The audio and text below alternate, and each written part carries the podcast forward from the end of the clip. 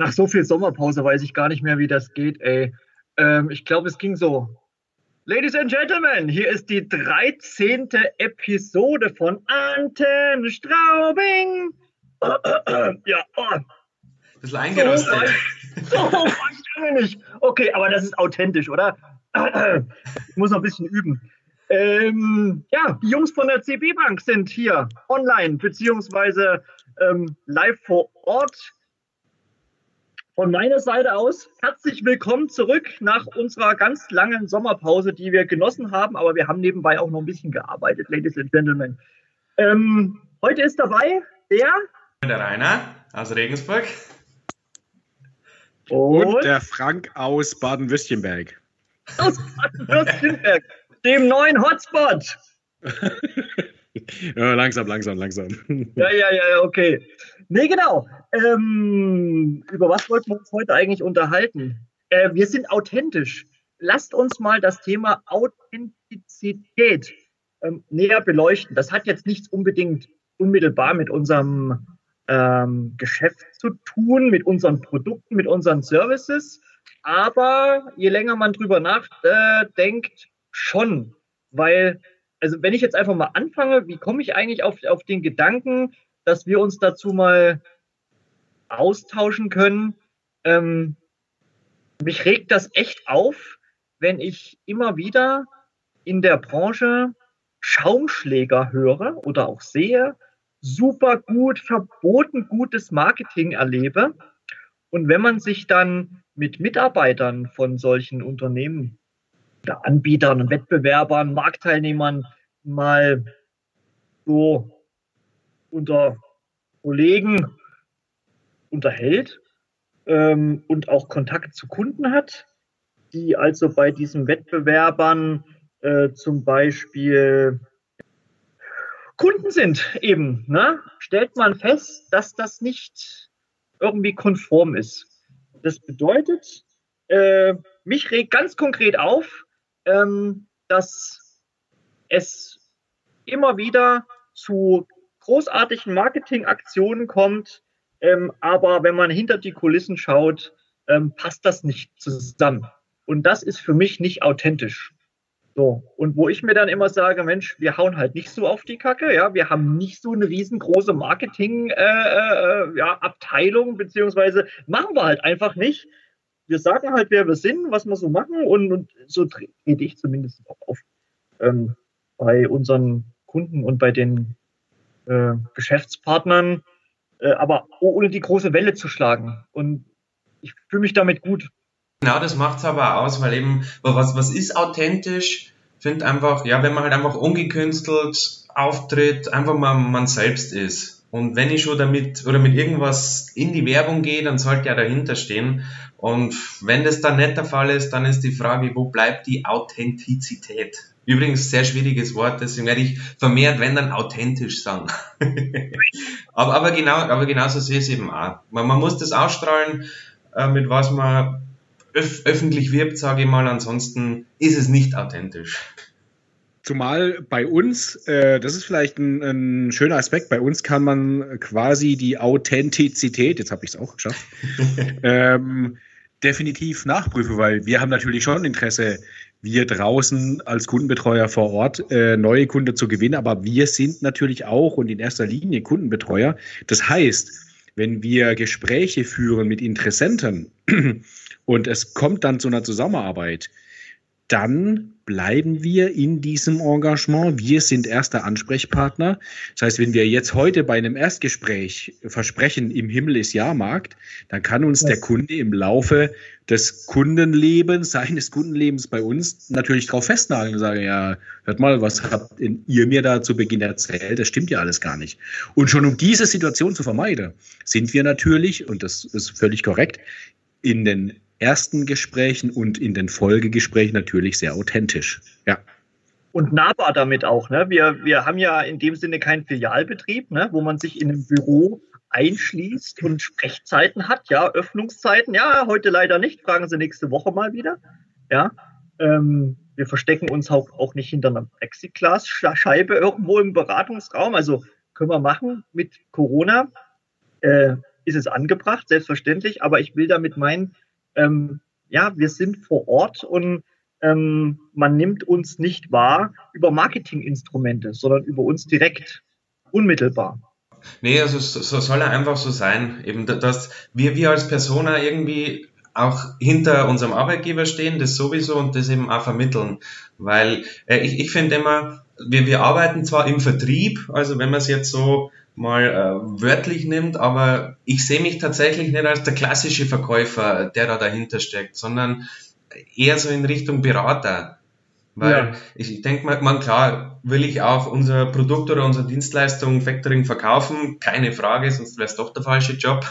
Aber äh, es, es, muss halt einfach zu, zu unserem Kunden passen. Und ich bin einfach der Meinung, wenn es einfach nicht passt, aus welchem Grund auch immer, dann verkaufe ich es auch nicht. Und damit ich zu dieser Erkenntnis komme, bedarf es aber davor einfach einer Beratung, dass ich mit dem Kunden ja. oder mit dem Interessenten spreche, was sind seine Beweggründe und wenn die Gründe einfach nicht mit unserem Produkt zusammenpassen, dann mache ich den Vertrag jetzt auch nicht. Also bringt, bringt nichts. Vielleicht kurzfristig Geschäft ist immer schön, aber ich denke, oder man sollte einfach immer längerfristig denken, weil ich, ich zwinge ja auch keinen Menschen, mit mir eine Beziehung einzugehen. Ich kann es zwar versuchen, vielleicht klappt es kurzfristig, aber mittel- bis langfristig geht es dann wahrscheinlich ein Hose und genauso ist es im Geschäftsleben.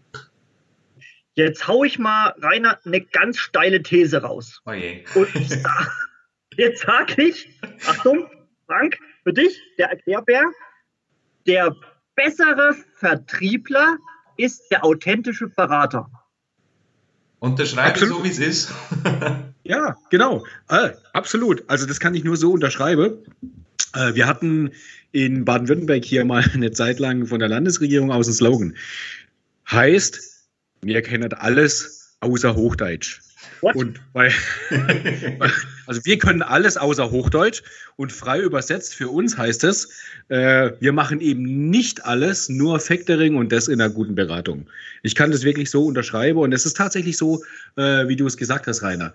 Ähm, ich sehe mich nicht hier draußen als Verkäufer, sondern ich sehe mich definitiv als Kundenberater und später dann auch Kundenbetreuer.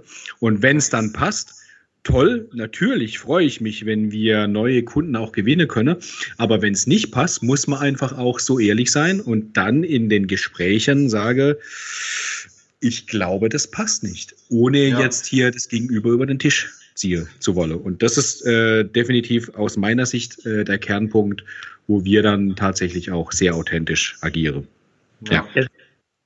Darf ich mal die zweite steile These raushauen? Fällt mir gerade so ein. Raus damit.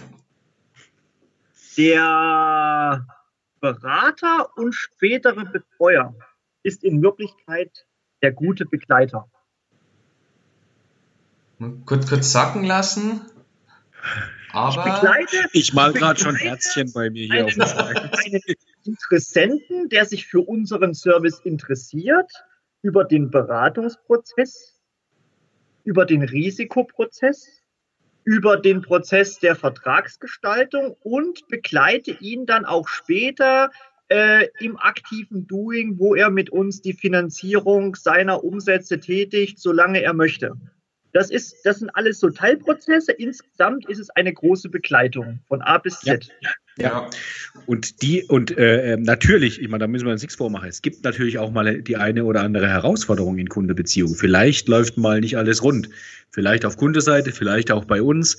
Und dann ist es wirklich aus meiner Sicht wichtig, dass äh, entsprechendes Vertrauen herrscht dass unsere Kunden auch glauben, dass äh, wir, wir tun das, was wir sagen und wir ähm, sagen auch das, was wir denken. Es gibt irgendwie nichts Verstecktes und gerade auch eben, wenn es mal zu Herausforderungen kommt in der Kundebeziehung, ist so eine tragfähige, authentische Beziehung einfach ähm, am besten.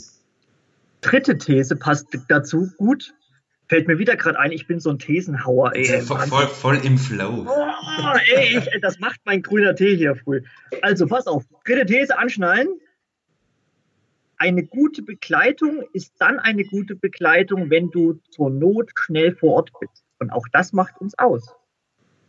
Ist, ist auch so, ja. Weil das habe ich tatsächlich schon öfters mit, miterlebt, dass äh, es, es gibt einfach ein paar Themen, die, die wirken am Anfang relativ schwierig und komplex. Dann ruft der Kunde an, sage ich, weißt du was, ich fahre schnell vorbei, besprechen wir es mal persönlich. Und oft ja. sind es dann echt solche Themen, die sind innerhalb von fünf bis zehn Minuten im Face-to-Face-Gespräch kurz besprochen und dann war es auch schon wieder aus der Welt. Und das, das macht es eben auch aus, ja. Weil klar, mit der heutigen Technik, E-Mail oder mittlerweile Videochat, alles schön und gut, aber das, das ersetzt einfach nicht das Persönliche vor Ort. Also von ja. dem her, das gehört einfach auch zu dem Gesamtpaket mit dazu. Und das, das macht uns aus. Wir sind vor Ort. Wenn es ist, fahre ich noch am Abend schnell zum Geschäftspartner hin. Also da, da sind wir ja grundsätzlich flexibel, wie du schon gesagt hast, Axel, gibt keine Besprechungszeiten oder sonst wie was. Auch mal am Wochenende, je nachdem. Also da, da richten wir uns nach dem Kunden, weil, und, und da insgesamt, da habe ich, das habe ich für mich persönlich so, so zwei so Punkte festgelegt, sage ich mal, was mir in meiner Arbeit wichtig ist.